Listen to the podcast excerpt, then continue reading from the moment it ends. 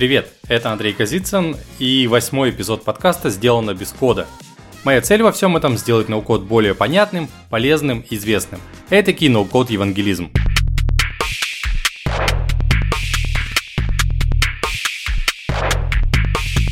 Обычно тематический контент, он рекламный или, скажем так, хвалебный.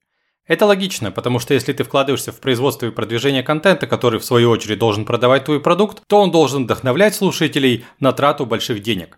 Я, конечно, тоже хочу продавать свои консультации и свой курс, но вижу всю эту ситуацию шире, но мне важно, чтобы общество в целом понимало, что такое ноу-код и какие у него границы применения. Именно поэтому я сегодня расскажу про ту черту, за которой снова нужно топать к программистам. Поехали!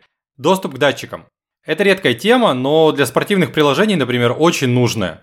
Но код-конструкторы предложений нацелены на создание более популярных кейсов.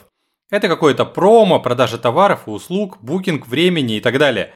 В общем, получение пульса и сатурации в режиме реального времени в этот список вообще не входит. И с внешними датчиками из коробки но-код платформы не работают. Второе – это быстродействие. Простые конструкторы приложений, такие как Glide и Adala, они в принципе сами по себе работают неторопливо. Но когда нагрузка составляет сотни, тысячи пользователей одновременно, то все становится прям совсем плохо. Еще один стрёмный момент в этой истории – это то, что большой трафик на ноукоде он стоит очень дорого. Даже если платформа выдержит и ваши пользователи не начнут плеваться и не уйдут, вы заплатите за это огромный чек. Работа офлайн. Есть один важный режим, про который забывают во время проектирования. Ну, типа мы нарисовали приложение, оно должно работать вот так, и окей. Все, но что будет с пользователем, который пользовался вашим приложением и на машине заехал в тоннель? Или в метро пропал сигнал? Или еще что-то? Классическое мобильное приложение, если оно сделано правильно, то в этот момент оно продолжает показывать уже загруженный контент. Конечно, новый получить невозможно, но то, что уже попало в телефон, оно как бы работает. Многие мобильные игры вообще сделаны так, что они могут работать без подключения к интернету, там с этим нет проблем.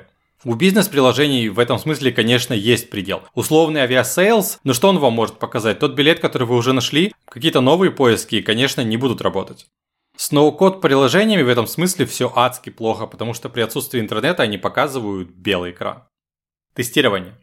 Еще одна тема, про которую всегда помнят классические разработчики, но очень часто забывают ноу-код разработчики, это тестирование. В ноу-коде нет автотестов, которые обычно экономят сотни и тысячи часов разработки проекта. Поэтому, если вы создаете сложный ноу-код проект, то при релизе каждой новой фичи вам нужно перепроверять все предыдущее, абсолютно все приложение, каждый экран и каждый сценарий. В какой-то момент ситуация может дойти до абсурда, и пятиминутная работа ноу-кодера она приведет к десяткам и даже сотням часов работы тестировщика.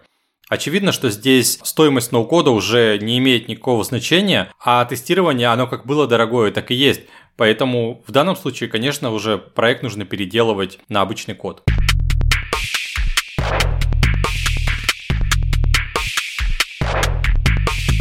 Надеюсь, эта информация поможет вам правильно спроектировать свой продукт а если у вас остались вопросы, можете записываться ко мне на консультацию. Расписание и свободные слоты видно в календаре.